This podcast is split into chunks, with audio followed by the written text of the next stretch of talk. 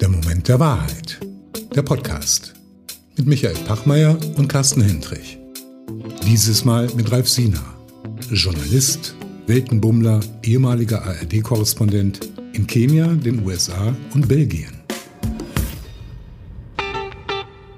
Michael, wir treffen ja gleich den Ralf Sina. Diesmal irgendwie ein ganz anderer Kontext, ein ganz anderer Mensch.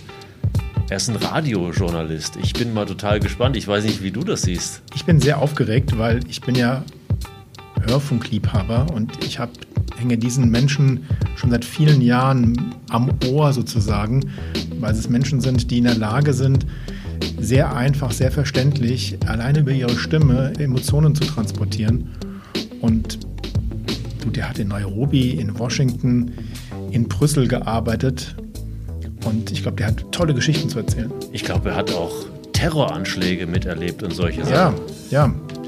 Der war immer hautnah dran ähm, an vielen Katastrophen, an vielen Krisen, die in Afrika passiert sind, in Europa, in Amerika. Aber ich glaube, er hat auch ein, er hat mal gesagt, er hat in einem Café des Größenwahns gelebt und ähm, meinte damit die Art und Weise, wie auch ARD-Korrespondenten des Hörfunks in diesen Ländern leben, wenn sie dort arbeiten. Ich bin gespannt, was er erzählt, wie das auf ihn als Berichterstatter, als Korrespondent für Auswirkungen hatte. Ja, dann lass uns mal loslegen mit dem Größenwahn, würde ich sagen. Ja, willkommen zu einer neuen Ausgabe unseres Podcasts Der Moment der Wahrheit. Und heute haben wir Premiere. Wir sind nämlich heute zum ersten Mal in unserem neuen Podcast-Studio, beziehungsweise es ist das Studio von podcon.de hier in Frankfurt von unserem Produzenten Andreas Horchler. Und das ist eine Weltpremiere, weil, wie gesagt, zum allerersten Mal wird unser Podcast aus diesem Podcaststudio gesendet, produziert und das alles für euch. Heute mit Ralf Sina. Herzlich willkommen, Ralf. Hallo Michael und hallo Carsten. Hörfunkreporter, die heimlichen Helden meiner Kindheit der 1980er Jahre, die nur mit ihrer Stimme Geschichten erzählen und Emotionen transportieren. So als ob ich dem Ereignis, über das Sie gerade berichten, direkt neben Ihnen stehen würde. Ralf ist einer von Ihnen, geboren in Essen, ein Junge aus dem Pott. Du hast Germanistik und Philosophie für das Lehramt studiert, warst viele Jahre beim WDR und hast ab 1998 bis zum letzten Jahr direkt aus Nairobi, Washington und Brüssel gesendet. Als ARD-Hörfunkkorrespondent, als rasender Reporter oder vielleicht doch einfach nur als Weltenbummler? In jedem Falle als ein Berichterstatter der Zeitgeschichte auf drei Kontinenten. Zuhören ist die Magie deines Berufes. Denn nur wer gut zuhören kann, kann gut von den Menschen und über die politischen Ereignisse berichten. Ist in der Lage, uns am Radio komplizierte Zusammenhänge in eineinhalb oder zweieinhalb Minuten verständlich zu erklären. Wie die Folgen des Al-Qaida-Anschlages auf die US-Botschaften in Nairobi und Dar es Salaam die du hautnah miterlebt hast. Wie die Obama-Präsidentschaft, die du über sechs Jahre in den USA begleiten durftest. Oder über die EU-Krisen der letzten Jahre, die Finanzkrise, die Geflüchtetenkrise oder den Brexit, die du uns aus der Brüsseler Perspektive heraus erklärt hast. Lieber Ralf, Hörfunk ist dein Medium, deine Leidenschaft. Also die beste Voraussetzung für einen spannenden Podcast mit dir ist gegeben. Ralf, Schön, dass du unser Gast heute bist. Ja, ich freue mich, Michael. Und äh, ich kann nur sagen, es ist wirklich eine Mischung aus Weltenbummlertum und Zeitzeuge per Mikrofon. Was überwiegte mehr, der Weltenbummler oder der Zeitzeuge? Also bei mir überwiegt, glaube ich, etwas mehr der Zeitzeuge, wobei das Ganze natürlich miteinander verquickt ist. Du hast es angesprochen. Ich habe mitbekommen den Terroranschlag von Osama bin Laden in Afrika. Ich war gerade angefangen mit meinem Job als ARD-Hörfunk-Korrespondent für Zentral- und Ostafrika. Ich war gerade in Nairobi, der kenianischen Hauptstadt, eingetroffen, als am 7. August 98 gegen 10 Uhr die Botschaft, ja, Amerikaner in die Luft flog. Und äh, ich saß im Hörfunkstudio und durch die Druckwelle fielen bei uns die Fensterscheiben rein und fast zeitgleich wurde in Dar es Salaam die Bombe vor der US-Botschaft gezündet und ich war sozusagen Zeitzeuge des Testlaufs in Anführungszeichen für 9-11, für den Angriff auf das World Trade Center in New York und das Pentagon in Washington. Das konnte damals natürlich noch niemals an.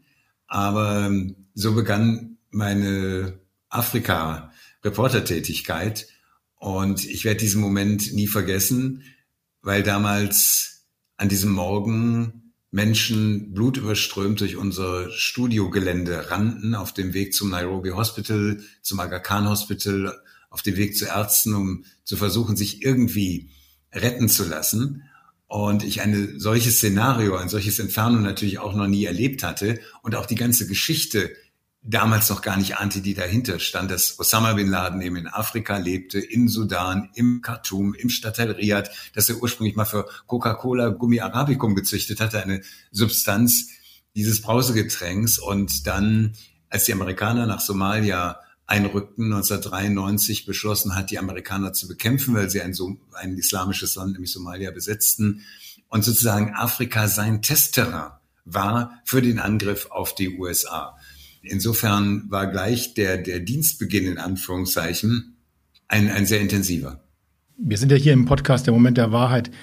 Also immer ein Ereignis, ein, ein Triggerpunkt, eine persönliche Begegnung, die das Verhalten von, von uns Menschen verändert hat. Ist das so ein Moment der Wahrheit für dich gewesen in deiner Journalistenzeit, in deiner Journalistenkarriere, die ja schon Jahre zuvor begonnen hat? War das so ein Moment der Wahrheit für dich?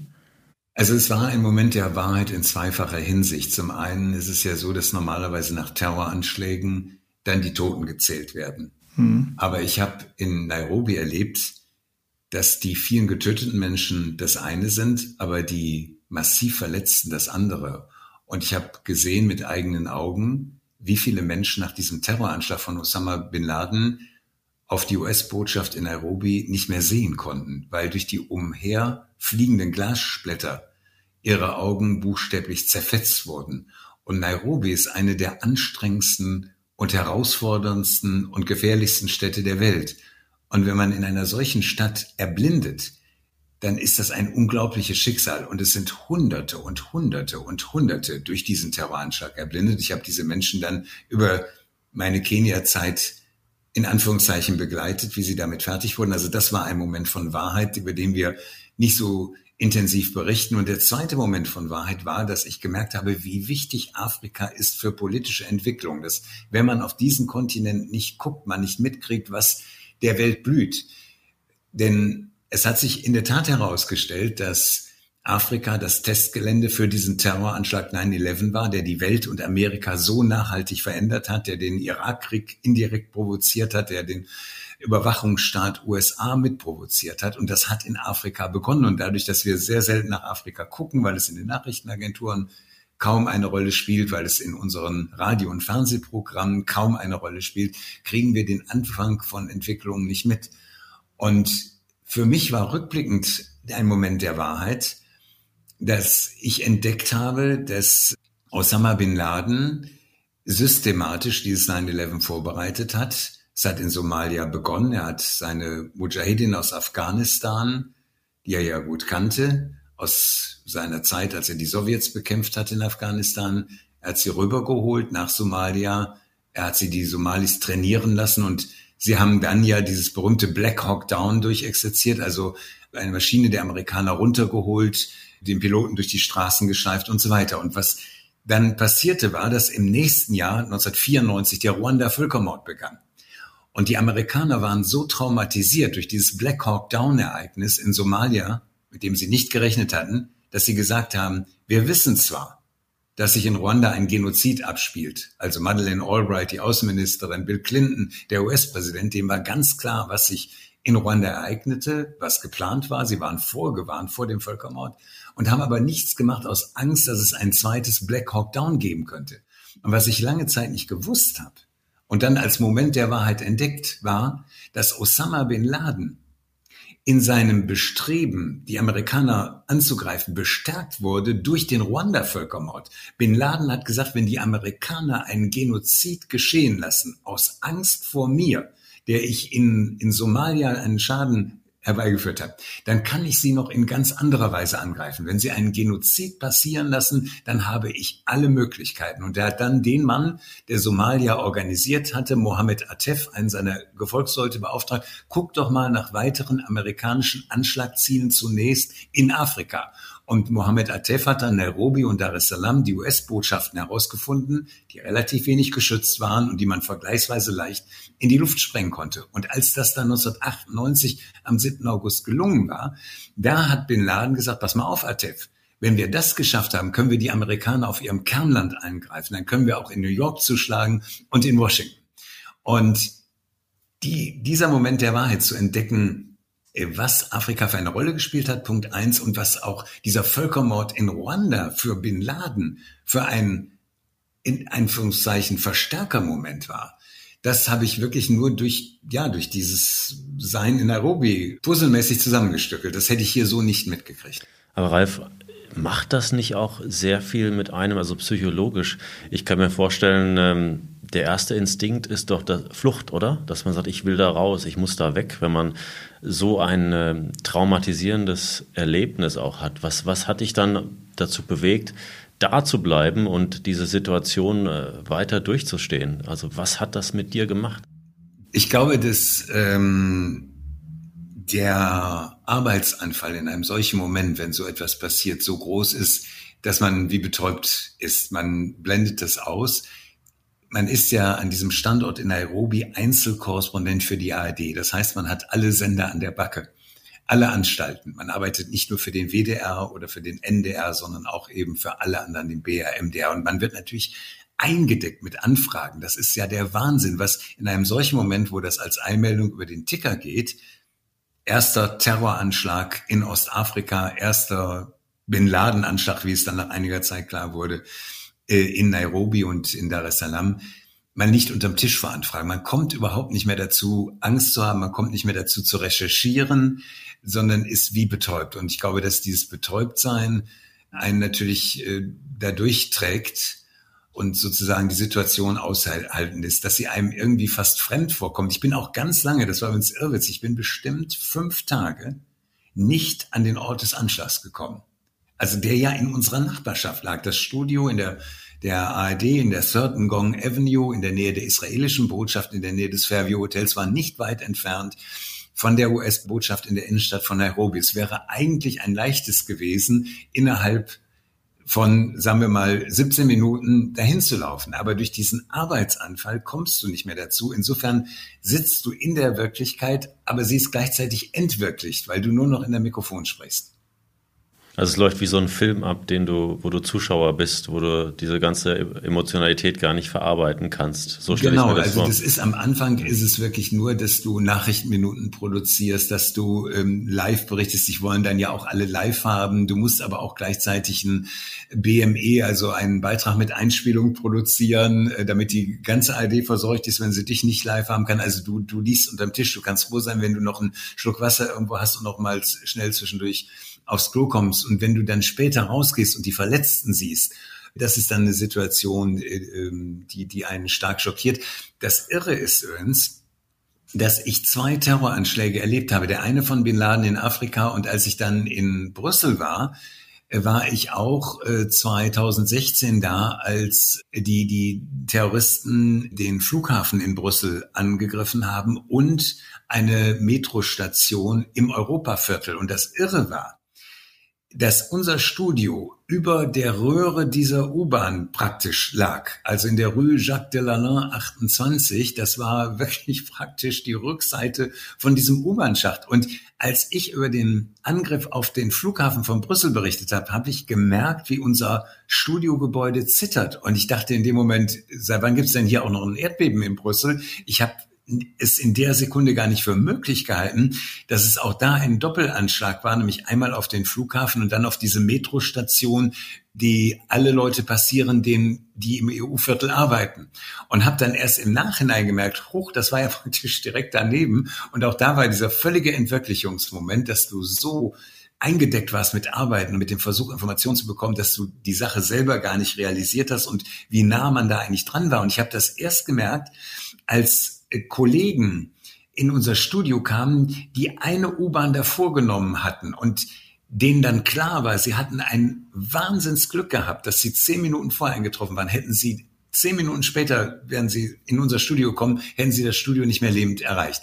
Und das war schon so ein Moment, wo ich dachte, wow, also das ist natürlich völliger Zufall. und, und ist jetzt auch gar nicht gemeint, um, um mich zu produzieren. Ich bin ein zutiefst ängstlicher Mensch.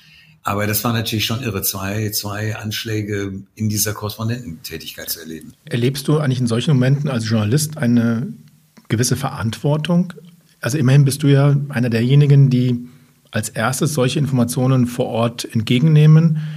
Und du bist ja auch sozusagen der erste Filter für uns Zuhörerinnen in Deutschland, die das dann anhören, deine Berichte, deine Sendungen darüber. Ist dir eigentlich in dem Moment klar, dass du da auch eine, eine riesengroße Verantwortung hast, was für Messages in unsere Köpfe gelangen und was wir uns dann für Bilder ausmalen von den Gegebenheiten, von den Intentionen, von den Hintergründen?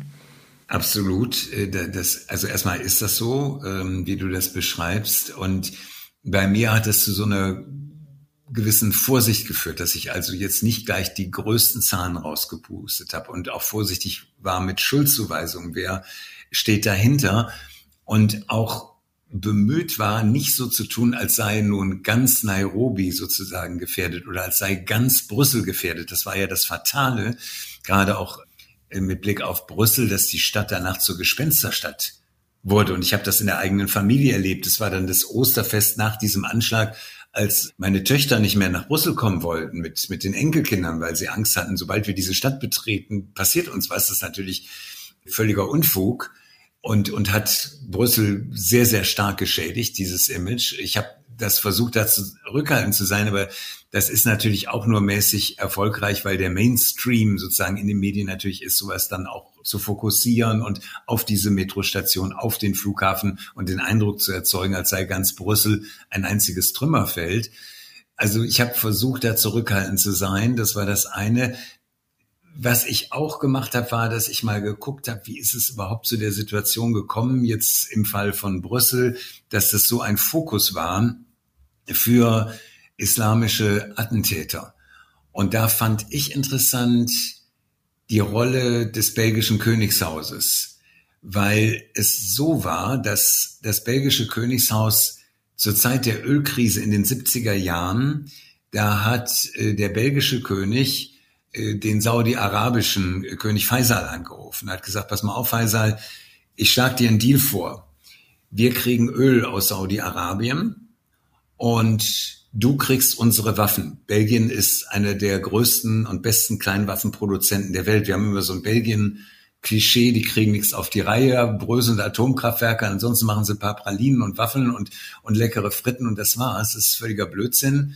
Belgien war technologisch das führende Land in Europa ganz lange im 19. Jahrhundert, haben die besten Autos gebaut, die beste Kohleabbautechnologie, Wasserkraftwerke etc. pp. und eben eine Waffenindustrie.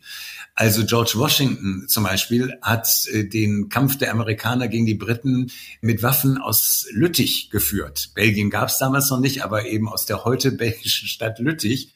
Und äh, Colt und Browning, die amerikanischen Waffenhelden, waren alles Leute, die in Lüttich gearbeitet haben. Ich glaube, Colt ist sogar in, in Lüttich gestorben, da müsste ich nochmal nachgucken. Also die belgische Waffenindustrie zählt zu den besten der Welt, ist Konkurrent von Heckler und Koch und der, der österreichischen Firma Glock etc. Und Belgien hat Saudi-Arabien gesagt, pass mal auf, ihr kriegt unsere Kleinwaffen, könnt ihr immer gut gebrauchen. Wir kriegen euer Öl und dann hat Belgien gesagt, damit wir unsere Gastarbeiter entertainen, damals hatte man ja noch eine andere Terminologie, die aus den Maghreb-Staaten kommen und muslimisch sind, kannst du, lieber, liebe Saudi-Arabien, lieber Faisal, auch deine wahhabitischen Prediger nach Brüssel schicken. Dann haben wir die entertained, dann haben die geistige Nahrung und wir kriegen euer Öl und ihr kriegt unsere Waffen. Und so kam es in den 70er Jahren zu dieser Kooperation. Und das Ergebnis dieser Kooperation war, dass sich die Wahhabiten im Europaviertel platziert haben. Und zwar hat das Königreich Belgien ihnen ein Pavillon der Weltausstellung in den 60er Jahren gegeben, der einfach leer stand und gesagt, ihr könnt da was machen. Und die Wahhabiten haben eine der größten Moscheen Europas dort errichtet. Diese Moschee liegt direkt am Europaparlament, direkt an der EU-Kommission, direkt an dem Ratsgebäude, wo sich die Staats- und Regierungschefs versammeln. Und diese Moschee in, in Brüssel war die Kaderschmiede für die ganzen Terroristen, die ich in dieser Zeit 2014 bis 2020 in, in Brüssel erlebt habe, in diesem viel zitierten Stadtteil Molenbeek, das waren alles Schüler von den Lehrern, die in dieser Moschee aufgetreten sind. Und dem Königreich Belgien war lange Zeit die fatale Wirkung dieses Öldeals überhaupt nicht bewusst, die ideologische Wirkung, die das für das Land hatte. Und als dann die Terroranschläge losgingen, Bataclan in Paris und dann in Brüssel der Flughafen und die Metrostation und, und, und, und klar war, wurde, dass ein Großteil der Anschläge in Brüssel und in Belgien geplant worden waren, da war das Erschrecken groß und da hat man gesagt, Hilfe, was haben wir da eigentlich gemacht mit Saudi-Arabien? Und hat angefangen, das stark zu überdenken und die Moschee zu kontrollieren und so weiter. Aber die, die Kleinwaffen landen da weiter. Und wenn man sich den islamischen Staat anguckt, wenn man Waffen des islamischen Staats sich anguckt, mit dem sie operiert haben in Syrien und anderswo, dann merkt man ganz oft, dass da FN eingeprägt ist. Das heißt Fabrik National in Lüttich. Das ist die Waffenschmiede der Belgier. Und da sieht man die Relevanz dieses Deals. Und ich habe in der Berichterstattung über die Terrorangriffe immer versucht, das mit einzuführen, dass es wirklich eine systemische Grundlage hatte. Und das ist auch gesendet worden, weil ich stelle mir das unheimlich schwer vor, in eben, wie gesagt, eineinhalb, zweieinhalb Minuten und mehr hast du ja nicht als Hörfunkkorrespondent, all diese Informationen und auch die komplexen Zusammenhänge darzustellen. Das ist gesendet worden, dass ich meine sogar, dass Tagesschau.de mal einen Text veröffentlicht hätte, aber das ist grundsätzlich gesendet worden. Darauf habe ich auch viele Reaktionen bekommen, weil vielen dieser Teil Belgiens überhaupt nicht klar war. Das ist eine der wichtigen Kleinwaffenproduzenten, also bis hin zur Größe von Kalaschnikow ist und Natürlich, äh, ihr habt völlig recht, die Zeit im Radio ist kurz, aber es, es gibt natürlich auch Featureplätze und es gibt, sag mal, ja auch die Wortstrecken, die, die Infosendungen, wo du schon auf fünf Minuten oder fünf Minuten dreißig sein kannst. Da kannst du diesen Sachverhalt natürlich auch umreißen, wenn der gerade gefragt ist, weil diese, diese Anschläge ähm, waren. Macht dir das denn Angst, dass du heute in sozialen Netzwerken und in den sozialen Medien noch weniger Zeit hast, um solche Informationen zu transportieren, wo die Aufmerksamkeitsspanne im Internet bei acht Sekunden liegt und dann Menschen schon wieder zur nächsten Nachricht, zur nächsten Seite switchen? Ja, das macht mir Angst, aber ich glaube, es ist möglich, das zu durchbrechen.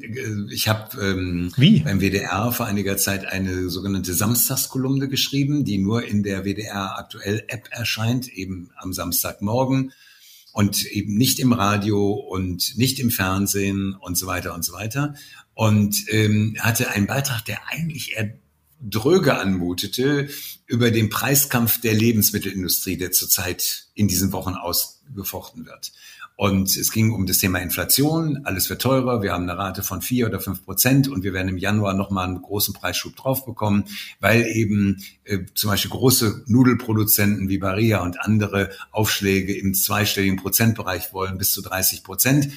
Und darüber habe ich berichtet, wie sich jetzt der, der Einzelhandel, also wie sich Geschäfte wie Rewe, die nur in Deutschland aufgestellt sind, oder Edeka, die nur in Deutschland aufgestellt sind, überhaupt gegen solche Multis wie Nestle und, und KKG durchsetzen können und verhindern können, dass diese Preisaufschläge sozusagen wirklich draufkommen und den Verbraucher atemlos machen. Also eigentlich eher ein dröges Thema und da war die Verweildauer aber bei diesem Text teilweise über drei Minuten. Also klar, Ausnahme so, aber es ist teilweise möglich, glaube ich, wenn man Alltagsthemen wie die Nudel, na, die viele essen, nimmt und die Inflation und dann so ein bisschen Informationen bringt, die hinter den Kulissen sind. Das Spannende an dem Thema ist übrigens, dass sich diese Läden, die ich gerade zitiert habe, zusammengeschlossen haben. Also Edeka ist nicht mehr allein Edeka Deutschland mit der Zentrale in Hamburg, sondern hat sich mit Edeka Russland, Edeka Schweiz, Edeka Frankreich zusammengetan, die da natürlich nicht so heißen, sondern andere Namen haben, Migros und weiß der Henker wie heißen. Das heißt, diese kleinen nationalen Lebensmittelläden haben sich zusammengeschlossen zu einer Art Kampfgemeinschaft. Und es gibt, äh, so wie es Elon Musk gibt, im Rahmen dieser Tesla-Geschichte, äh, gibt es einen sozusagen Elon der Lebensmittelindustrie, der heißt Gianluigi Ferrari. Und dieser Italiener ist einer der härtesten Einkäufer Europas. Der ist der Angststrecken für große Konzerne wie Nestle und Co., weil der so hammerhart ist. dass die ihre Preisvorstellungen nicht durchsetzen können. Und der hat jetzt sozusagen einen Einkaufspool für diese vergleichsweise kleinen Lebensmittelläden gegründet und die dadurch stark gemacht. Und diesen, über diesen Kampf habe ich geschrieben. Das ist inhaltlich nicht ganz uninteressant und, und war immerhin so, dass da Leute auch etwas länger dran geblieben sind. Auf der anderen Seite gibt es ja auch gerade in den sozialen Netzwerken einen Trend, zumindest in meiner Wahrnehmung, sich intensiver auch mit Themen auseinanderzusetzen. Also Podcasts oder Gespräche auf YouTube zu inhaltlich sehr weitsichtigen tiefen Themen, wo zwei, drei, vier Stunden teilweise über, über Inhalte gesprochen wird. Also es ist ja vielleicht fast so auch ein, ein gegenläufiger Trend. Was ich aber vielleicht auch eher sehe, da würde mich auch nochmal deine, deine Einschätzung interessieren, ist, wer entscheidet denn heute, welche Nachrichten ich bekomme? Das sind ja Algorithmen ne? auf den YouTubes und sozialen Netzwerken dieser Welt. Und äh, letztlich jeder, der sozusagen in der Lage ist, irgendwas in so einen Kanal hineinzustellen, was eine Attraktivität für Konsumenten hat, äh, egal ob das sachlich richtig oder falsch ist, und der Algorithmus sozusagen nur darauf entscheidet, was ist sozusagen der nächste Content, der dich am Screen hält, äh, ungeachtet von der sachlichen Richtigkeit. Das ist doch auch ein Thema, dass sozusagen Meinung gemacht wird über qualitativ, ich sag mal, ungefilterte ja, Aspekte. Ja? Also der Algorithmus entscheidet und es geht nicht mehr darum zu informieren, sondern den, die Menschen am Screen zu halten. Ich weiß nicht, wie, wie, du, wie du das einschätzt, also inwiefern sich Meinungsmache durch diese ganzen sozialen Medien auch gerade dadurch so verändert und ge neu geprägt ist. Also ich sehe das als, als elementare Gefahr für, für unsere Demokratie an. Und ich war gestern noch in der Schule in Gelsenkirchen-Bur im Leibniz-Gymnasium und genau das, was ihr gerade sagt, habt den Schülern gesagt, ich weiß, dass ihr nicht mehr ARD guckt und nicht mehr ZDF und dass ihr nicht die Frankfurter Allgemeine liest oder die Süddeutsche oder den Spiegel, sondern dass ihr TikTok verfolgt und Instagram und Twitter und so weiter und habt denen noch gesagt, passt auf, dass ihr nicht nur eurer Timeline folgt und genau, was du gerade beschrieben hast, da gesteuert werdet. Und ich habe Ihnen als Beispiel gebracht, wir hatten in Brüssel Besuch von zwei Jungs, einer war Influencer und hatte für Sebastian Kurz gearbeitet, den ehemaligen österreichischen Bundeskanzler. Der andere war Professor für künstliche Intelligenz, ich glaube aus Kassel oder Karlsruhe, das weiß ich immer nicht mehr genau. Und die beiden haben gesagt, pass mal auf, Freunde von der ARD, ihr könnt ihr könnt euren Griffel beiseite legen. A, haben wir eh die Jungen alle sozusagen an, an, der, an der Fliegenklatsche dran, die folgen uns, die folgen nicht euch, Punkt eins. Und Punkt zwei, wenn wir eine politische Agenda haben, dann bringen wir die durch. Und Sie haben uns als Beispiel genannt den UN-Migrationspakt, den Migrationspakt der Vereinten Nationen, der ganz lange Zeit überhaupt niemanden interessiert hat und äh, haben uns äh, gezeigt, wie der so vor sich hin dümpelte, lange Zeit, und plötzlich aber ähm, ein, ein Riesenthema wurde. Und zwar deshalb, weil fünf oder sechs Influencer sich entschlossen haben, diesen Migrationspakt zu zerschießen. Motivation war, dieser Migrationspakt ist schlecht, der sorgt dafür, dass noch mehr Flüchtlinge, Armutsflüchtlinge sich auf den Weg nach Europa machen und das wollen wir nicht.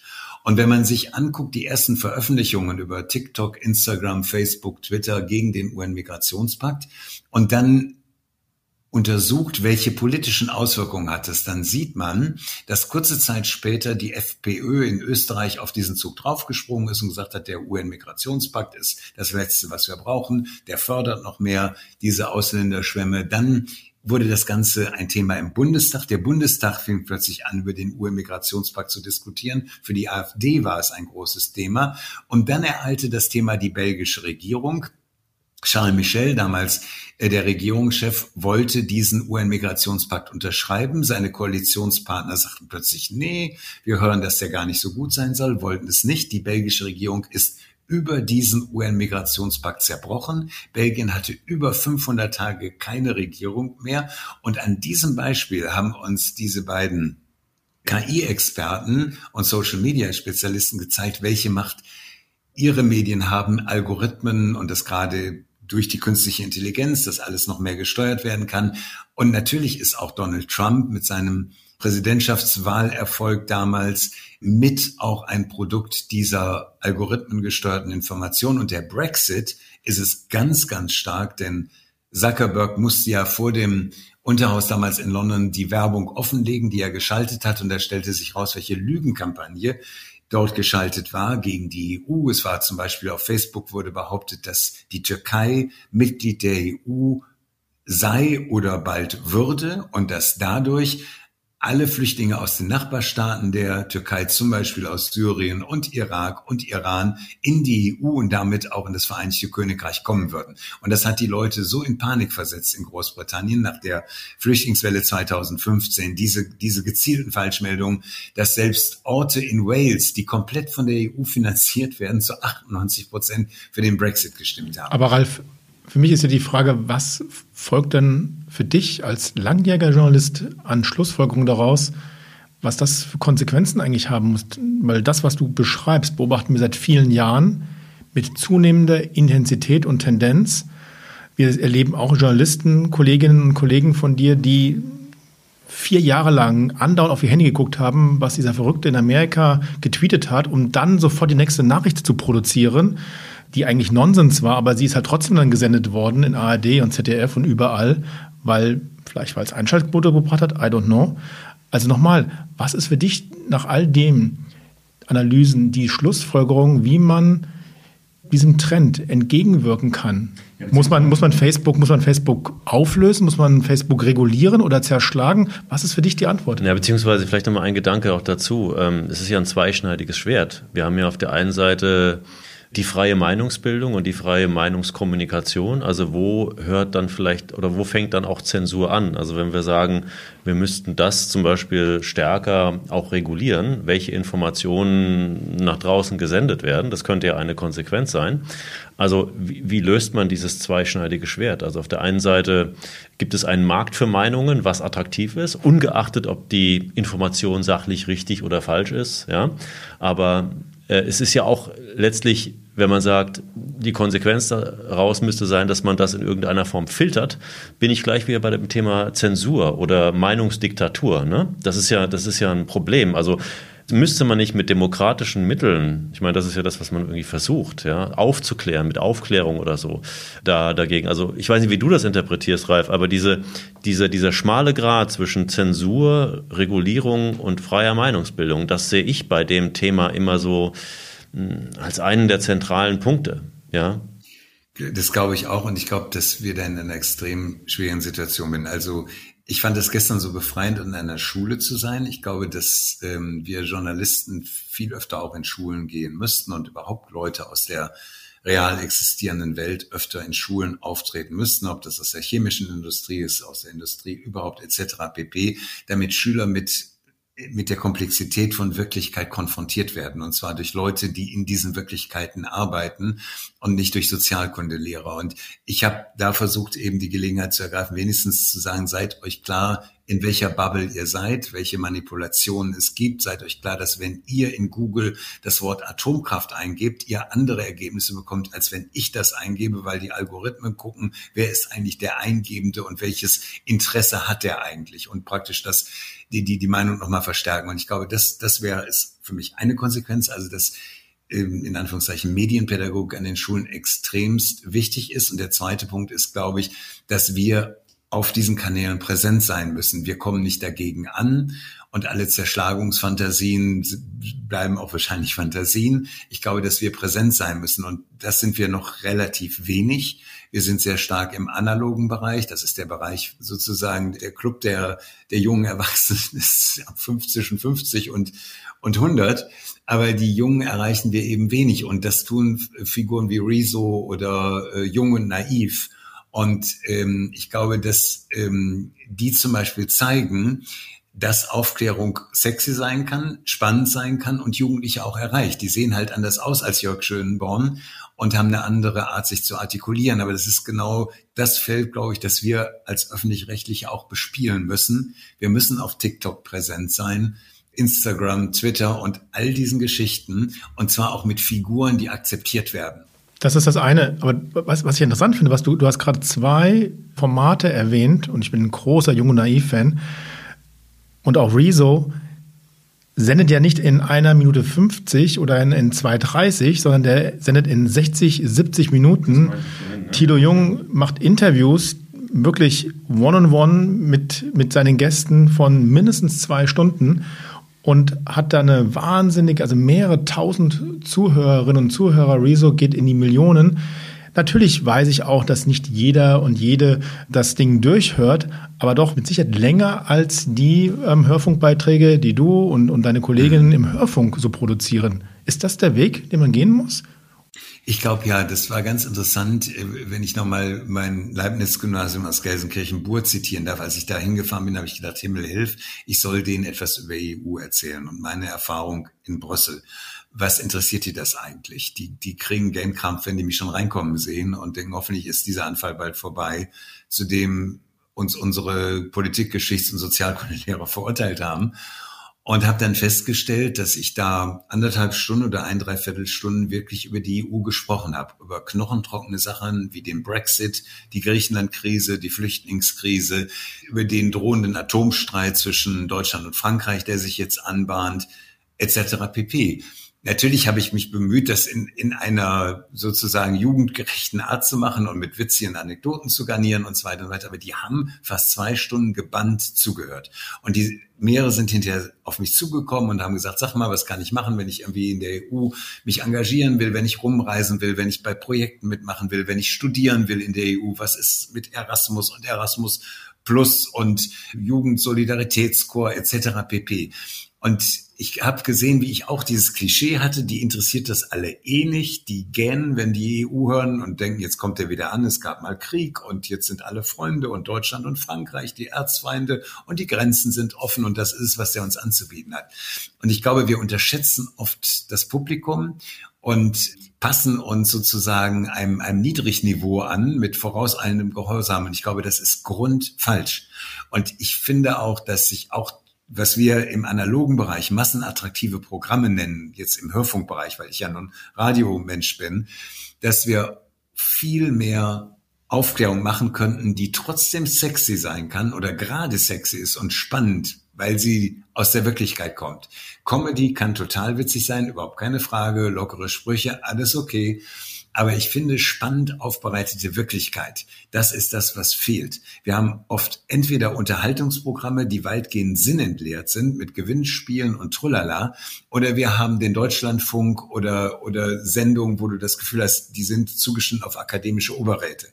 Und mir fehlt sozusagen dieses Element Rezo oder Thilo Jung im alltäglichen Programm. Und ich denke, das, das wäre eine Chance für uns, aber mit Sie, ein Wort zu Aber Sie sind ja auch deswegen so attraktiv, weil Sie ja furchtlos sind, weil Sie Sachen auf den Punkt bringen, weil Sie eine Meinung haben, weil Sie Statements abgeben, weil Sie nachbohren, weil Sie nicht an irgendetwas anderes denken, was vielleicht der Mainstream, sondern Sie sind furchtlos brauchen wir mehr furchtlose Journalistinnen und Journalisten im öffentlichen rechtlichen Rundfunk und Fernsehen? Ja, der, ja, das glaube ich. Also ähm, und ich meine, wir, wir hatten das durchaus als äh, also ohne jetzt in so eine großväterliche Attitüde zu verfallen, aber als ich angefangen bin beim WDR im Landesstudio Münster, das war 1986, da wurde gab es Radio Münsterland und ähm, das wurde moderiert von Friedrich Küppersbusch, ein Mann, der später Zack aus der Ta äh, Taufe gerufen hat erhoben hat und zahlreiche innovative Formate und dann viel später als Produzent gearbeitet und so weiter. Aber dieser Friedrich Köppersbusch, der damals noch gefühlt sozusagen in den Windeln nach und gerade von der Dortmunder Journalistenschule kam,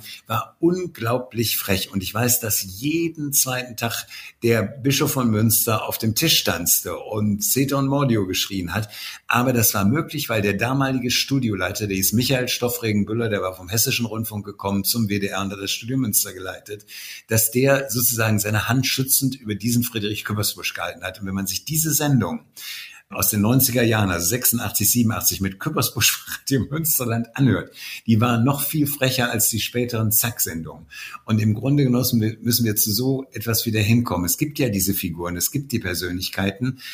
Die Sorge, die ich habe, ist, dass diese Figuren gar nicht mehr ein Interesse dran haben, zu den öffentlich-rechtlichen Anstalten zu gehen, selbst nicht zum WDR, der immer so als das linke Flaggschiff galt, äh, sondern sagen, komm, das ist alles verzopfter Kram und lass uns unsere eigenen Kanäle machen.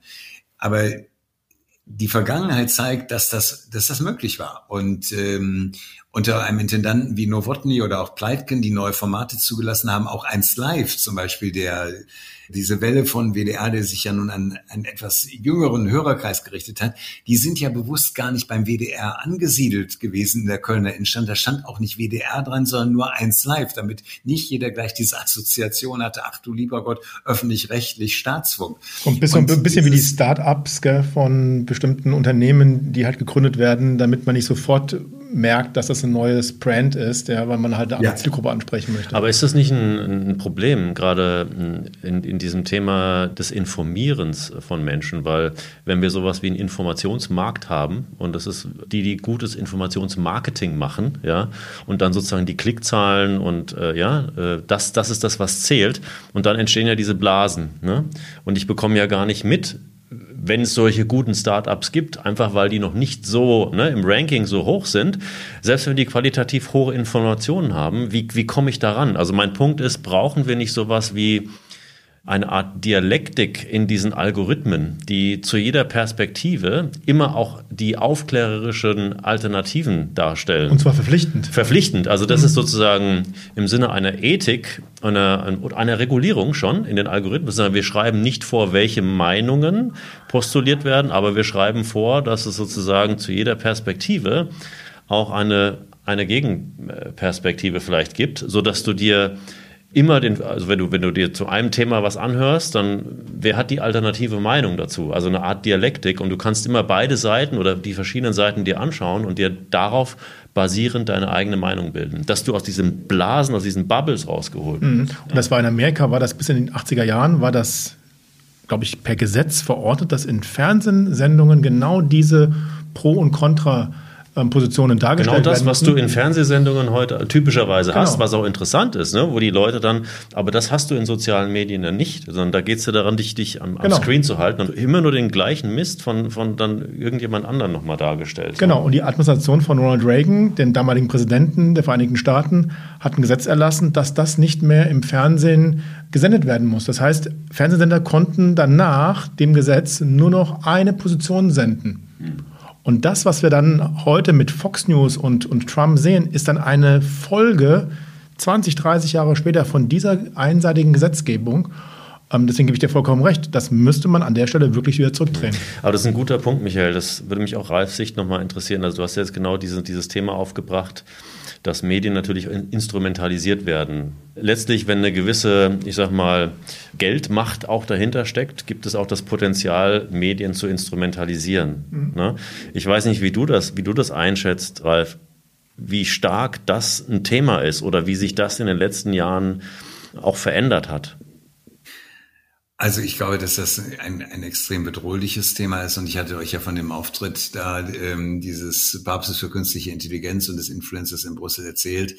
Ich glaube, dass das das Kernproblem ist und genau was ihr gesagt habt, wir können uns als öffentlich-rechtliche unterscheiden, indem wir zu den Themen, die interessieren, Stellung nehmen. Du kannst es ja heute rauskriegen, ihr kennt es alles besser als ich, dass man über SEO und andere Maschinen genau sieht, auf welche Reizworte das Publikum an dem Tag um die Uhrzeit reagiert. Also man kann das ja ruhig als Hilfsmittel, als Instrument nutzen, um zu sehen, was ist am Markt platzierbar. Das finde ich überhaupt nicht verwerflich.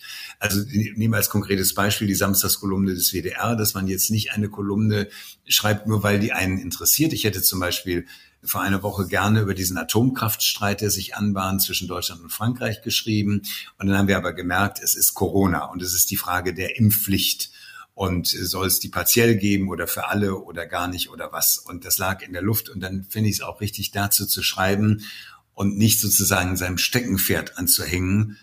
Stichwort Kernenergie, das zu der Sekunde keinen interessiert, so wichtig es auch sein mag. Also insofern finde ich, kann man diese, äh, diese Algorithmenmaschinen ruhig nutzen und Schlagworte auftauchen lassen, die in dem Moment gefragt sind, um dann eine andere Meinung als die vielleicht schon publizierte zu veröffentlichen. Und was ich interessant finde an dieser Kolumnenform ist, dass wir das Social Media Team, das dahinter steckt, auch gleich mit Argumenten versorgen. Das heißt, wenn ich diese Kolumne geschrieben habe, dann versuche ich die Gegenargumentation zu mir selbst zu formulieren und die meine Argumente auf diese Gegenargumente. Und das reiche ich als Beipackzettel sozusagen der Redaktion in Köln weiter. Denn es ist ja ganz klar, in dem Moment, wo ich eine solche Kolumne veröffentliche und ich Reaktionen über E-Mail bekomme, über Twitter bekomme, über Facebook, unterschiedliche Facebook-Seiten, Aktuelle Stunde, WDR aktuell, so viel kann ich ja gar nicht so schnell antworten. Wir haben es uns aber zur Pflicht gemacht, wenn diese Kolumne erscheint, dass wir mehrere Stunden am Samstag bereit sitzen, sagen wir mal so von neun bis zwölf wie ein Physiotherapeut und dann offene Praxissprechstunde haben und dass wir dann in dieser Zeit auf die Kommentare eingehen. Aber ich schaffe es natürlich nicht physisch auf drei oder vier oder fünf Kanälen zu antworten. Und damit andere bei der Antwort helfen können, die aber auch kenntlich machen, dass nicht ich das bin, der da antwortet, sondern dass es die Redaktion ist, aber damit das überhaupt technisch funktioniert, überlegen wir, welche Gegenargumente es zu unseren Argumenten gibt und was wir auf diese Gegenargumente sagen würden. Und ich finde, diese Art der Interaktion ist etwas, was sich wohltuend unterscheidet von so einer Art Kampagnen-Influencertum für den Brexit oder für Donald Trump oder gegen den UN-Migrationspakt. Und ich glaube, dass wir solche interaktiven Formen viel mehr brauchen die also nicht im Radio gesendet werden, nicht im Fernsehen, sondern nur über eine App, in dem Fall eben über diese WDR aktuell App am Samstagmorgen und dann aber auch bereit sind, uns dem Publikum zu stellen und nicht sagen, ich habe das jetzt veröffentlicht und das ist es, sondern wirklich dann mehrere Stunden und auch Tage danach noch auf E-Mails zu reagieren.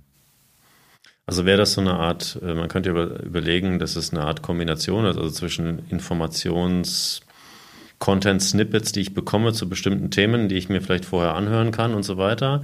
Aber dass so eine Art Vertiefungsveranstaltung ist, wo man dann wirklich in die Interaktion geht. Also letztlich kann ich mich vorbereiten, indem ich mir gewisse Dinge anhöre, gewisse Publikationen anschaue und das über die klassischen Kanäle und Formate mache, mit, mit kleineren Snippets, zwei, drei Minuten oder wie auch immer. Und dann praktisch diese längeren interaktiven Sessions, wo man auch eine Community einbindet. Ne? Also wo das Publikum auch äh, sich einbringen kann, Fragen stellen kann, äh, kontrovers mitdiskutieren kann. Also letztlich auch eine Beteiligung an, an der Diskussion, sowas in der Art.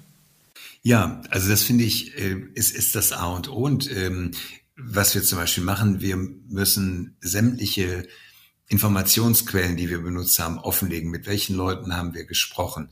Äh, mit welchen Thinktanks? Welche Links haben wir benutzt?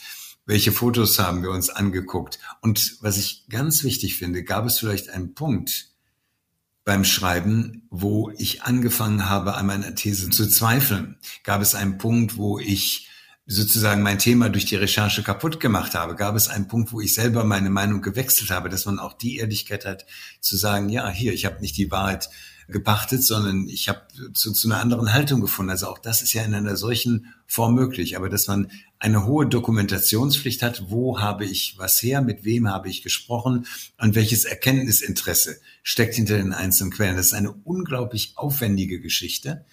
Ich habe in meiner Korrespondentenzeit in Nairobi, in äh, Washington und in Brüssel viele Kommentare geschrieben für Radiowellen, auch für tagesschau.de. Aber ich habe nie einen solchen Dokumentationsapparat gehabt wie bei dieser Form der Samstagskolumne. Und ich glaube, dass da auch sozusagen etabliertere Kommentarformen von lernen können, wenn man praktisch einen Apparat anhängen würde, der die Quellen offenlegt etc. pp. und der vor allen Dingen auch die Dialogmöglichkeit eröffnet mit Kritikern. Aber Ralf, wie, wie, wieso muss jemand wie Rezo euch etablierten Journalistinnen und Journalisten, die das Handwerk von der Pike auf gelernt haben, das eigentlich erklären und zeigen? Weil das ist ja genau das, was Rezo macht. Ja? Also all das, was er sendet, und da kann man ja unterschiedlicher Meinung sein, das belegt er mit, mit, mit Quellen und das kannst du im Live-Chat verfolgen und oder in der Aufzeichnung verfolgen. Also ist natürlich jetzt ein bisschen schwierig im Hörfunk, verstehe ich, ja. Ähm, aber vielleicht muss man dann einfach crossmedial denken und sagen, okay, du machst, gehst halt in, in den Hörfunk auf die, auf die Sendung und parallel in meiner App oder im Internet sehe ich halt dann eben die ganzen Links von den Quellen, die du benutzt hast, ja, ähm, solange du sie natürlich veröffentlichen darfst. Aber das Gleiche ist ja auch im Fernsehen. Ja, wenn ich mir eine Fernsehsendung angucke, wenn ich mir ähm, Talkshows angucke, das Quellenstudium wird ja kaum gemacht. Und wenn, hat man immer so das Gefühl, es wird dann eine Quelle gezogen, wenn sie meinem Argument, meiner Meinung, meiner Intention irgendwie verstärkend hilft und weniger als ein Transparenzmittel. Es ist in der Tat so, dass, äh, glaube ich, die öffentlich-rechtlichen sich lange Zeit so ein bisschen als Gralshüter einer bestimmten Haltung verstanden haben, einer Meinung verstanden haben und äh, so in so einer Art Postulierungsattitüde befangen waren und sich äh, ganz großartig fanden und ganz toll und sehr lange gebraucht haben, bis sie gemerkt haben, dass diese Art von Journalismus im digitalen Zeitalter nicht mehr funktioniert. Und ich weiß, also auch aus der eigenen Anstalt, ähm, wenn beim WDR, der ja nun eher, sagen wir mal, sozialdemokratisch affin war, wenn sich da jemand für Wirtschaft interessierte, also das ist schon lange her und hat sich geändert, aber früher, dann galt er schon als verdächtig. Also nicht gerade als rechtsradikal, aber in jedem Fall als verdächtig. Und es gab auch vergleichsweise wenig Leute, die von Wirtschaft Ahnung hatten oder in Industriebetrieben oder zu Konzernen Kontakt hatten. Und wenn jemand die CDU begleitet hat, ich erinnere mich noch sehr genau an einen Kollegen, der das gemacht hat, Rüdiger Sommerling, früher für, für WDR 2, dann war der auch im gewissen Sinne Außenseiter. Und das ist heute unvorstellbar und ein Kuriosum. Aber das war eindeutig so. Man verstand sich als Verkünder einer ganz bestimmten Haltung und das war's. Und so ein bisschen als Wahrheitsapostel. Das ist lange her. Man hat da deutlich zugelernt, aber es hat lange gebraucht. Und ich denke oft, dass so schwere, vergleichsweise große Schiffe wie jetzt meine Anstalt WDR oder andere mit mehreren tausend Mitarbeitern, einer langen Tradition, eigentlich so eine immer eine Runderneuerung brauchte, jemand, der das System crasht, damit es wirklich nach vorne geht auch. Da sind wir bei dem Innovators Dilemma, gell? Also diejenigen, die etabliert sind, ja, sozusagen die, die auch vielleicht eine marktbeherrschende Stellung in der Medienbranche haben, tun sich halt unheimlich schwer, Dinge zu tun, die die eigene Art und Weise zu arbeiten, das eigene, in Anführungsstrichen, Geschäftsmodell ähm, zu hinterfragen oder disruptiv zu verändern, weil man ja nicht genau weiß, ähm, kommen wir jemals wieder zurück oder kommen wir jemals wieder auf das Level, wo wir heute sind. Gell? Ein Gedanke gerade dazu, also wenn ich das jetzt mal so beobachte und reflektiere, brauchen wir nicht eher eine mediale hm, Form, die sozusagen den Meinungsbildungsprozess darstellt und begleitet. Also gerade durch diese, du hast es gerade angesprochen, dass du selber deine Thesen überdenkst, ja, oder sagst, bin, ist, bin ich noch sozusagen auf dem richtigen Weg oder muss ich mich nicht nochmal anders orientieren? Also ist es nicht auch ein Zeichen der Zeit? Wir leben in einer Zeit großer Beschleunigung, großer Unsicherheit.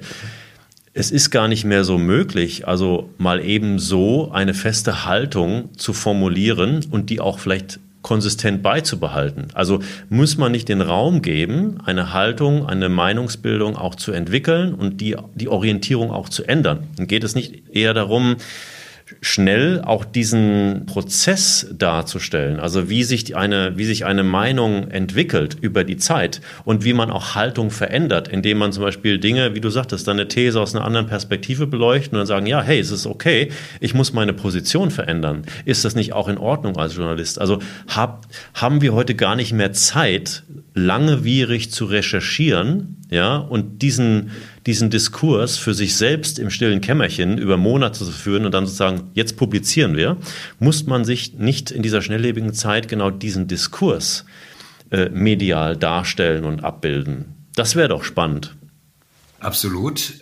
Ohne zu dem Punkt zu kommen, sozusagen in der Deskription zu verharren. Äh, also ich glaube schon, dass es wichtig ist, dann auch seine Haltung zu finden und die Wahrheit liegt nicht immer in der Mitte in, in manchen Fällen, sondern ist aus meiner Sicht schon definierbar.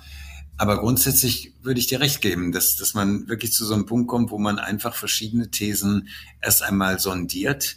Ähm, ich mache mach ja so einen kleinen privaten Podcast mit Michael Schellberg, einem Freund aus Düsseldorf, jetzt wird's politisch, wo wir auch versuchen, einfach verschiedene Thesen zu Themen zusammen äh, und ich glaube, dass das ganz wichtig ist. Mir ist das gestern bei dem Schulbesuch aufgefallen. In diesem, in diesem Gymnasium sagte mir ein junger Mann, ich bin für Atomkraft. Ich bin dafür, in dieser Situation existenzieller Bedrohung dieser Welt durch CO2 und Erwärmung etc. pp., dass wir die Kernenergie als Übergangstechnologie nutzen, wissend um die Probleme der Endlagerung. Ja, das weiß ich.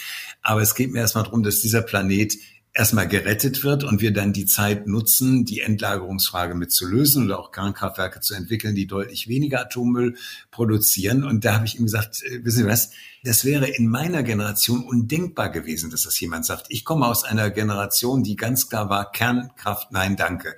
Wir hatten die Sticker auf dem R4, wir hatten die, die Stoffwaren, äh, Atomkraft, nein, danke, aus dem Fenster hängen. Wir haben die Demos in Bonn gehabt und durch Merkels Ausstieg aus der Kernenergie nach Fukushima ist es ja sozusagen auch nochmal christdemokratisch besiegelt worden. Kernenergie ist böse und ist für Deutschland absolut indiskutierbar und dieses Fass machen wir nie mehr auf.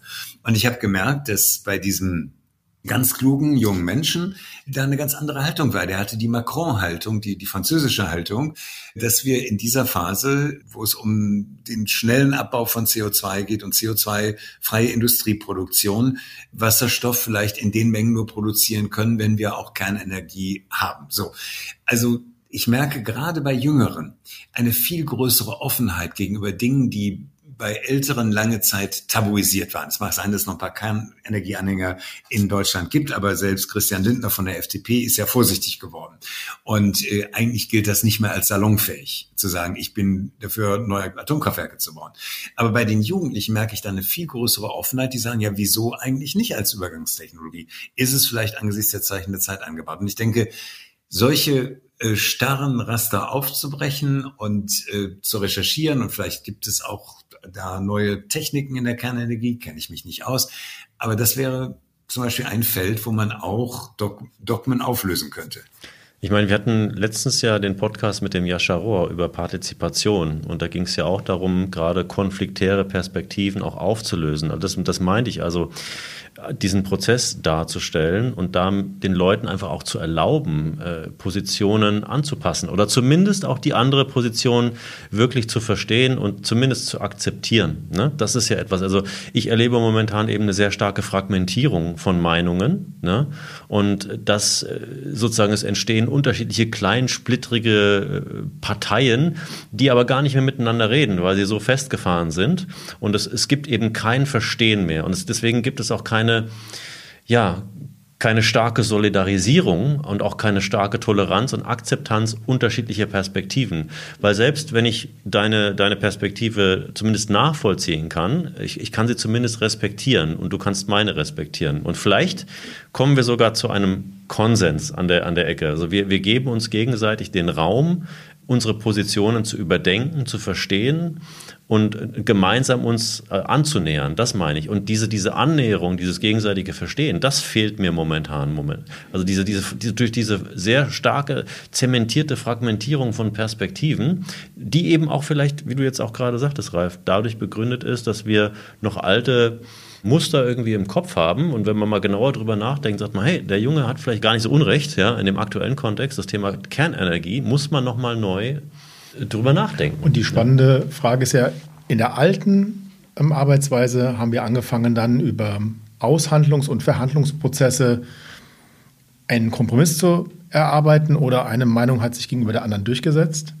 Co-Kreation, das, was wir ja mit Jascha beim letzten Mal diskutiert haben, in der letzten Podcast-Folge, ist ja ein Prozess, wo es darum geht, dass diese Menschen zusammen in einen Gestaltungsprozess gehen und gemeinsam Lösungen entwerfen, die sie dann aber auch gemeinsam realisieren, weil sie Teil der Umsetzung sind. Und das fand ich so spannend, als er erzählt hat, dass in Oldenburg die Fridays for Future Bewegung zusammen mit dem Stadtrat und den Fraktionen im Stadtrat in Oldenburg eine Klimaagenda gemeinsam geschrieben haben über einen ko-kreativen Schreibprozess. Das sind, glaube ich, Formen, und da ist natürlich die Frage, wo können Medien helfen, dass solche Prozesse unterstützt werden, intensiviert werden, auch vielleicht auch von euch moderiert werden. Das fände ich ähm, eigentlich den Weg, den wir gehen müssen. Ich glaube, wir müssen aus diesen Aushandlungs- und Verhandlungsprozessen, wo sich Meinungen und Positionen gegenüber sitzen am, am Tisch und in ihren tradierten Argumentationsmustern sich reproduzieren, das müssen wir auflösen durch neue Technik. Und Co-Kreation ist eine neue Kulturtechnik. Genau, also Meinungen sind im, am Beginn des Prozesses eigentlich nur Hypothesen, denen man den Raum gibt, sich in diesem partizipativen Prozess auch zu verändern. Genau. Zumindest ihnen den Raum gibt. Ja. äh, um von, voneinander zu lernen und offen in diesen Prozess reinzugehen. Das finde ich, das finde ich spannend, weil das erlebe ich heute überhaupt nicht. Also ne, du hast Position gegen Position und dann wird diskutiert und man versucht sich durchzusetzen und man, man gibt sich vom Ansatz her gar nicht die Möglichkeit, seine eigene Position als Hypothese zu interpretieren. Ja. Hm. Ja, das ist, also ich habe das äh, jetzt auch wieder bei der Samstagskolumne erlebt, gerade zum Thema Corona. Natürlich ist die Versuchung auch groß, eine pointierte Meinung zu äußern und eben nicht als Arbeitshypothese, um vielleicht dann den Erkenntnisprozess zu beflügeln, sondern wirklich als sozusagen Wahrheit zu postulieren und wenn man die dann provozieren, vielleicht auch etwas formuliert, hat, sind einem hohe Klickraten sicher. Aber ich habe das bei mir selber auch erlebt. Man verschärft die Gräben, man vertieft die Gräben, man hat enorme Klickraten, dass man ist oberflächlich gesehen erfolgreich. Man kann dann sagen, so und so viele Abrufe und so weiter und so weiter und so weiter. Und dann ruft einen noch das Fernsehen an und macht noch einen Beitrag drüber. Also vordergründig sehr erfolgreich, aber die Frage ist, treibt es wirklich den Erkenntnisprozess voran? Und da muss man sich auch, glaube ich, von so einem Stück eigenen Narzissmus trennen, dass es nicht jetzt mehr primär darum geht, hohe Klickraten zu erzeugen mit provokant formulierten Meinungen, sondern eher so einen Verständigungsprozess in Gang zu setzen. Zumal ja diese Klickraten, sage ich mal, das sind ja die neuen Anerkennungsmechanismen. Ja? Also wir posten etwas, wir tweeten etwas und gucken fünf Minuten später darauf, wie viele Menschen haben schon reagiert. Und das ist dann die Form von Anerkennung und Wertschätzung, die wir brauchen, weil, sie, weil wir sie wahrscheinlich in anderen Bereichen unseres Lebens nicht mehr so in der Form finden. Und ähm, das ist eher etwas, was ich immer an sozialen Netzwerken kritisiert habe, weil wir wissen, dass das auch ganz bewusst intendiert ist. Ja, also die, die Services und die Geschäftsmodelle basieren genau darauf, diese Abhängigkeiten zu erzeugen und eine über Klicks und Likes und Dislikes ähm, zu sagen, du bist gut und du bist weniger gut und wir schätzen dich mehr und wir schätzen dich weniger, das finde ich mega gefährlich. Ja, und die Frage ist, gibt es nicht ein Bedürfnis für so, für so einen offenen Prozess? Also gerade auch bei den jungen Leuten könnte ich das mir vorstellen. Also momentan wird es ja gar nicht adressiert, das ist mein Punkt. Also momentan gibt es ja für diese Art der medialen Berichterstattung oder der, der medialen Aufbereitung, sage ich mal, äh, oder informatorischen Aufbereitung, es gibt ja gar kein Angebot dafür. Also ich sehe zumindest keins. Und die Frage ist, gibt es nicht, gibt es nicht ein Bedürfnis? Und wenn man sowas machen würde, wäre man vielleicht überrascht. Also ich, ich, hätte, ich hätte ein Bedürfnis dafür. Ne? Ja? Ich, ich, versuche immer mich, ich, ich versuche mich bewusst auch immer konträr zu informieren. Einfach um zu sagen, was ist denn die Gegenposition? Welche Werte stecken denn dahinter? Ich möchte es verstehen. Und, äh, aber du bist oft eben auf der Suche nach Gegenpositionen, die auch so dargestellt sind, dass sie zumindest auch eine gewisse sachliche Validität haben. Ne? Und wenn man das schon sozusagen vom Konzept her so aufsetzen würde, ich glaube schon, das ist, könnte ich mir zumindest vorstellen, dass es das auch ein, ein Bedürfnis adressiert. Das ist natürlich wieder bei der Frage, wer hat eigentlich überhaupt die Ressourcen und die Möglichkeiten, sich so konträr zu informieren. Also wer hat sozusagen die Möglichkeiten, basierend auf einer guten Bildung, einer guten Ausbildung, um in der Lage zu sein, auch solche unterschiedlichen Positionen gegeneinander abwägen zu können, sie überhaupt aufzufinden. Wer hat aber auch die Zeit? Ja? Also wie sehen denn die Lebenswirklichkeiten von vielen Menschen in unserer Gesellschaft aus, die mit drei Jobs, 12, 14 Stunden am Tag versuchen müssen, irgendwie ihre Miete zu bezahlen? Sich dann noch hinzusetzen und dann noch diesen, in diesen Prozess reinzugehen, den, den ich ja richtig finde, Carsten, das stelle ich mir, weil das natürlich auch fernab von meiner Lebenswirklichkeit ist, unheimlich schwer vor. Ja, aber stell dir mal vor, ich meine, auf der anderen Seite haben wir ja gerade gesagt, die Leute hören Podcasts, die zwei, drei Stunden gehen. Überleg dir doch mal, wenn du sowas machen würdest und es wäre ein fortgeführter Prozess. Das heißt, du hast sozusagen so ein, so ein, so ein Podcast-Format, wo du in zwei Stunden anfängst zu diskutieren und die Diskussion wird über Wochen sozusagen immer in solchen Zwei-Stunden-Takten einfach fortgeführt. Ja, und es ist ein offener Prozess, der über die Zeit in mehreren Sitzungen sozusagen dargestellt wird. Das wäre doch mal eine spannende Idee. Was meinst du, Ralf? Würdest du mitmachen?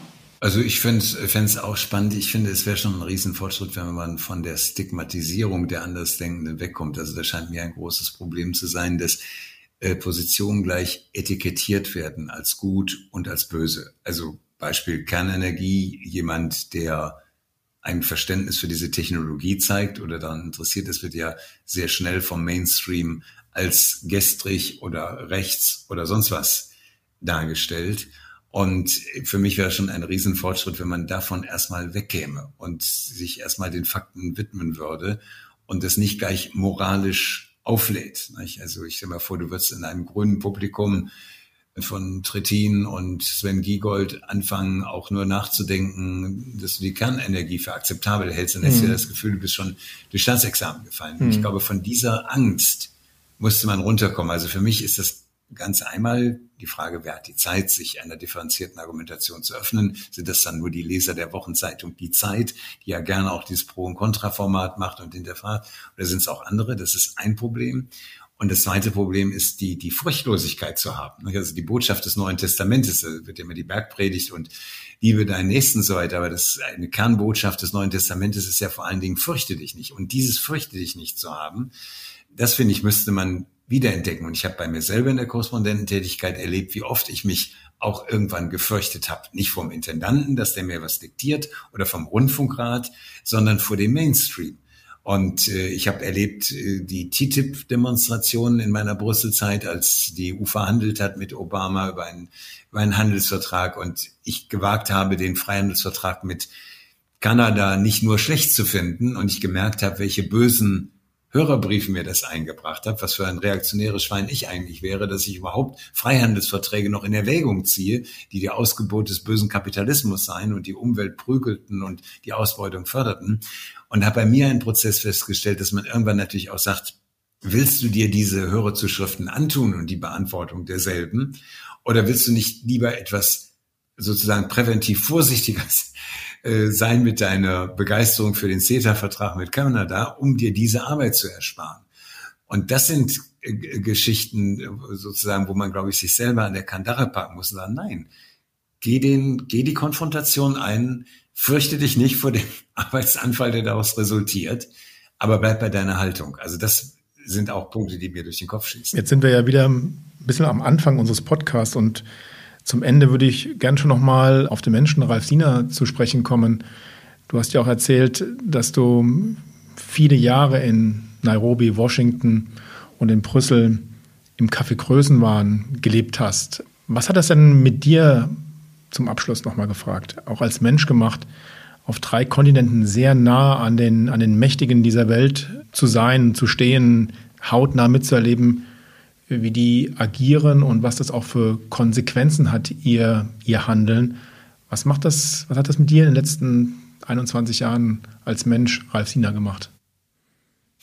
Also erstmal habe ich die Chance als ein Riesengeschenk begriffen, das erleben zu können aus nächster Nähe. Also gerade die Obama-Inauguration, die Vereidigung, die erste und die zweite, gerade auch überhaupt die Obama-Phase.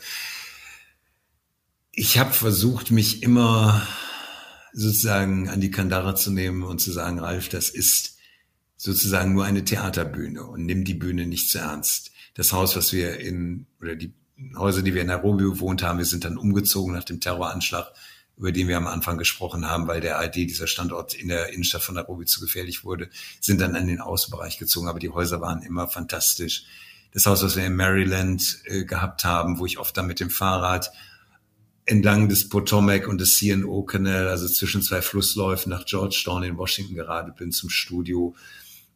Also es ist eine der schönsten Bundesstaaten der Welt, eines der schönsten Häuser, das ich als Mieter jemals bewohnt habe die Wohnung in Brüssel, eine Jugendstilwohnung am Châteauneuf-Markt, war ein Traum auf ihre Art.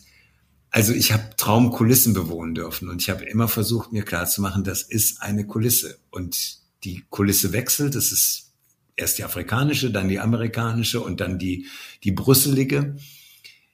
Aber es ist eine Kulisse und irgendwann trittst du von dieser Bühne ab und werd nicht zu süchtig nach dieser Kulisse. Und ich habe lange Zeit die Angst gehabt, dass ich das nicht schaffen würde, dass ich wie so ein Heroinabhängiger wäre, der dann wie auf Methadon gesetzt wird und doch weiter den Stoff haben will. Ich habe kurz sagen festgestellt, dass es nicht so ist, dass die Lebenswirklichkeit, die hier im, sagen wir mal, graueren Deutschland ist, auch faszinierend ist. Äh, Kinder, Enkelkinder hochfaszinierend sind und so weiter. Also ich bin schneller von dem Trip runtergekommen, als ich befürchtet habe. Aber die Gefahr, dass man sich da umwickeln lässt und völlig weg ist von der Wirklichkeit der Menschen, die ist riesengroß. Und ich habe manchmal, wenn ich in Brüssel war und dann ins Ruhrgebiet gefahren bin, weil ich aus dem Ruhrpott komme, ihr hattet das erwähnt, und dann irgendwo so in so einem Nahverkehrszug von Köln nach äh, Oberhausen saß, äh, in, die, in, die, in diese Gegend Bottrop, Oberhausen, Essen kam, gedacht, das ist gar nicht mehr derselbe Planet dieser Planet, auf dem du lebst, in Brüssel, mit den Abendempfängen, die es ja vor der Corona-Epidemie gab, mit dem Abendessen beim deutschen Botschafter bei der EU, beim deutschen Botschafter bei der NATO, beim deutschen Botschafter bei dem, beim Königreich Belgien.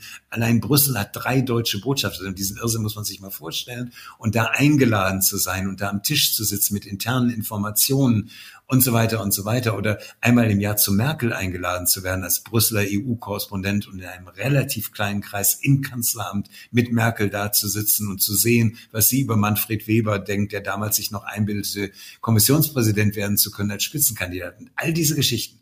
Und wenn du dann im Regionalexpress sitzt, Richtung Oberhausen oder in Essen-Delwig halt machst oder Essen-Delwig Ost am besten noch, dann äh, denkst du nicht mehr, dass du noch auf derselben Welt bist. Und das ist, glaube ich, als Korrektiv super wichtig, sich damit zu konfrontieren. Mit anderen Meinungen, ein Punkt. Aber mit anderen Milieus ist der zweite Punkt. Sonst wirst du genauso abgehoben wie diese kosmopolitische Politelite, die es gibt.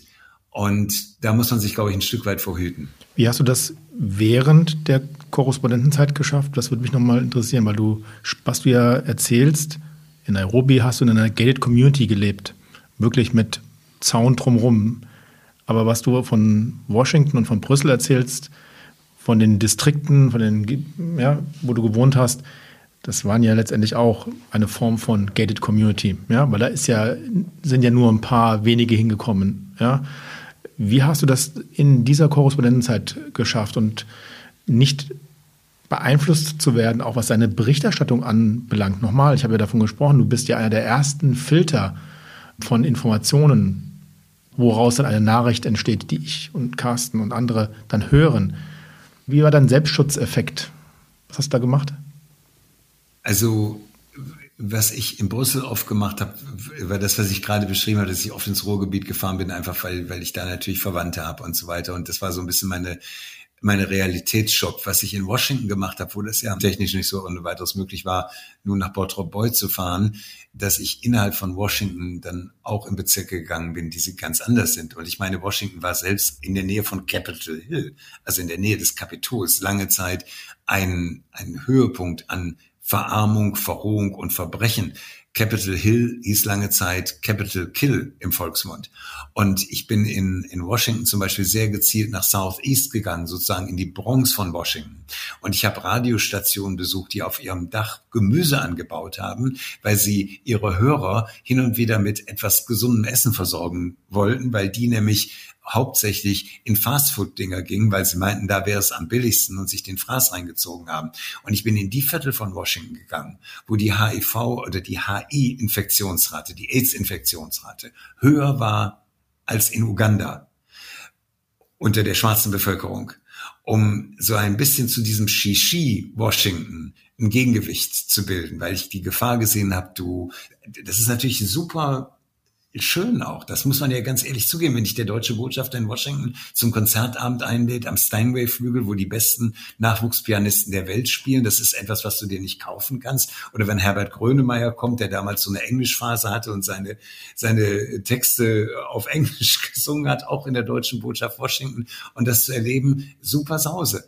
Ich bin da auch überhaupt nicht traurig, dass ich das gemacht habe. Ganz im Gegenteil. Oder mit der Air Force Two geflogen. Das ist das Presseflugzeug des amerikanischen Präsidenten, wo du als akkreditierter Journalist in Washington mitfliegen kannst. Du fliegst praktisch vor dem Präsidenten her, damit du über seine Ankunft sprechen kannst. Alles tolle Sachen, aber ich habe wenigstens im Ansatz versucht, sie zu kontrastieren mit Berichten aus ganz anderen Gegenden von Washington, um so etwas die Balance zu halten. Ist ja eine Analogie eigentlich zu der, zu der Bubble-Diskussion, die wir gerade geführt haben. Ne? Also äh, sich sozusagen in unterschiedliche gesellschaftliche Milieus auch hineinzubegeben, ist ja nichts anderes, um äh, dann einen, einen, auch in einen offenen Prozess reinzugehen, sagen, ich will diese Perspektiven verstehen und möchte mir daraus sozusagen meine eigene Meinung bilden. Ne?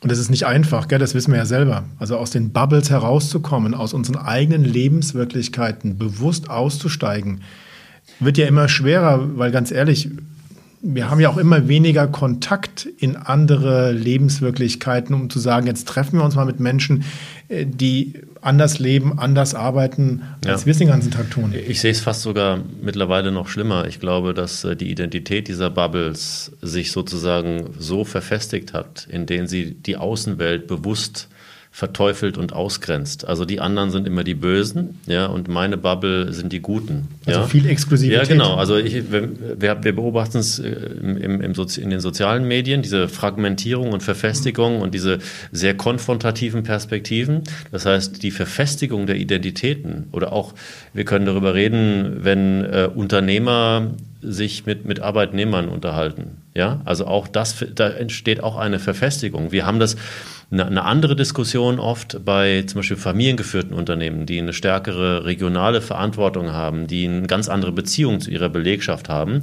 Aber wenn du sonst die Diskussionen, guck dir das doch mal an, auch wie die, die Identität, der Identitätsbegriff auch von Parteien, FDP und so weiter, ja, äh, die genau diese verfestigten Perspektiven eigentlich darstellen und sie ihre Identität dadurch definieren, dass sie eigentlich genau diese anderen Dinge ausgrenzen, bewusst ausgrenzen ablehnen und auch, ablehnen. Genau. Ja. Mhm. Und, und das ist, glaube ich, das Problem. Also das ist für mich ein, ein Kernproblem ja, der, der aktuellen Situation. Ja. Genau, weil du auf diesem Markt, auf dieser Bühne die ständig positionieren sollst. Du sollst die ständig differenzieren. Du sollst ständig erklären, was ist, genau, ja, was ist ja. dein Beitrag und nicht, was ist unser Beitrag. Also es ist immer immer eine Reibung, die du irgendwie erzeugen musst, Abgrenzung, die erzeugen musst, ähm, weil es natürlich auch vielleicht einfacher ist, dann zu wissen, okay, der ist links, der ist rechts, der ist oben, der ist unten, macht es vielleicht auch für viele einfacher, aber nur scheinbar, glaube ich. Ja, und die Komplexität unserer Welt äh, lässt, glaube ich, diese Simplifizierung äh, gar nicht mehr zu. Also die fliegt nicht mehr, die funktioniert nicht mehr. Genau, ja? genau. Und äh, die, die Schnelllebigkeit und die Unsicherheit, in der wir uns beleben. Also wir, wir lösen unsere Probleme nicht durch diese, durch diese Haltung, sondern im Gegenteil, wir verfestigen uns. Es ist eine Flucht in diese, in diese verfestigte Identität, aber wir lösen das Problem nicht. Und wir, wir, wir sind aus meiner Sicht zurückgelassen mit einer zunehmenden Hilflosigkeit. Ja, also schau dir mal das Thema Klimawandel an. Das werden wir nicht lösen, indem wir unsere Perspektiven weiter, noch weiter verfestigen und ver, verharren und alles andere ausgrenzen. Das ist zumindest meine Genau. Also ich kann Transformation nur dann erfolgreich machen, wenn ich selber bereit bin, mich in diesen Prozessen zu transformieren. Absolut. Das ist extrem schwierig. Also ich sage euch ein ganz banales Beispiel, das mir jetzt nochmal hier aufgefallen ist. Äh, ich habe früher immer die Angewohnheit gehabt, wenn ich aus einer Wohnung gegangen bin, jetzt in der dunklen Jahreszeit, Lichter anzulassen, weil ich es unheimlich schön finde, wenn man nach Hause kommt und du nicht in so ein dunkles Loch kommst, wo du erstmal nach dem Schalter suchst, schon so ein paar Räume mit einem Spot erleuchtet sind, so dieses Zuhause dich schon anstrahlt buchstäblich. Das ist natürlich hirnrissig, äh, Lichter anzulassen, wenn man nicht da ist. Das ist eigentlich eine völlige Banalität, aber das ist so ein ganz konkretes Umlernen, dass man sagt, okay, es ist so und ich kann das nicht weiter postulieren. Mir ist klar, dass das Klima nicht dadurch gerettet wird, dass ich jetzt das Licht ausmache, wenn ich weggehe. Aber es ist natürlich auch hirnrissig, sozusagen ständig Veränderungen zu predigen und sie selber überhaupt nicht zu machen. Genauso Mülltrennung fand ich auch lange Zeit extrem lästig. Ich habe es äh, in New York genossen, dass alles in eine Mülltonne kam. Ich mir keinen Gedanken um Glas und Plastik und Mischformen und Biomüll und sonstigen Kokolos machen wollte. Aber es geht natürlich einfach nicht. Also sich da an die Kandare zu nehmen, finde ich teilweise heilsam. Vielleicht noch eine Bemerkung zu dem Kaffee Größenwahn. Was mich sehr schockiert hat, war, dass wenn man lange in diesen Cafés lebt, egal ob in Afrika, wo es mit Stacheldraht und Wachhunden und Watchmen ist oder in, in Washington, in Maryland oder, oder in Brüssel, dass man sich von seinen Freunden entfremdet, die nicht in diesem Cafés leben, die man noch kennt aus der Studienzeit, aus der Schulzeit, aus der zivilen Zeit, Bundeswehr, sonst wie. Und dass man anfängt, irgendwann zu denken, ach, die sind, die sind da geblieben in ihren Vierteln, in was weiß ich wo, in Essen, in Dortmund, in Münster und sind in Provinzialität erstarrt. Und zu denken, dass die einem Fremder werden oder zu merken, dass sie einem Fremder werden, weil sie natürlich diesen Teil von Internationalität nicht mit haben tanken können. Und diese Entfremdung finde ich, fand ich super gefährlich, dass man nicht, zwar nicht rabblickt auf die Freunde, aber plötzlich merkt, sie werden einem Fremder, wenn sie in ihren autofreien Siedlungen sonst wo in, in, in Köln oder sonst wo sitzen und ihre Gedanken sich um die Fahrräder kreisen.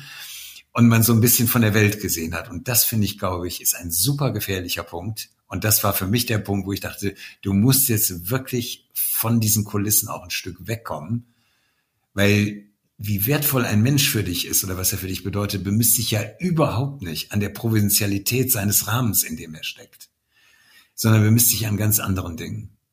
Und dass man nicht die Oberfläche verwechselt mit der Substanz, das ist eine Riesengefahr, wenn man an diesen Schauplätzen lebt dass man die Oberfläche vom Botschafter eingeladen zu werden. Das Vornehmste, was dir passieren kann, ist nicht zum Abendessen eingeladen zu werden im kleinen Kreis, sondern zum Mittagessen, weil der Botschafter dann nur zwei Leute einlädt. Das ist der intimste Rahmen, wo du viel hinter den Kulissen erfährst, wo es super vornehm ist, der Tisch, weiße Tischdecke, die richtigen Kunstwerke, gestiftet vom Auswärtigen Amt, der richtige Flügel, gestiftet vom Auswärtigen Amt, weiß livrierte Diener, wie es sie ansonsten nur noch in Kolonialfilmen gibt und so weiter und so weiter. So ist das ja konkret.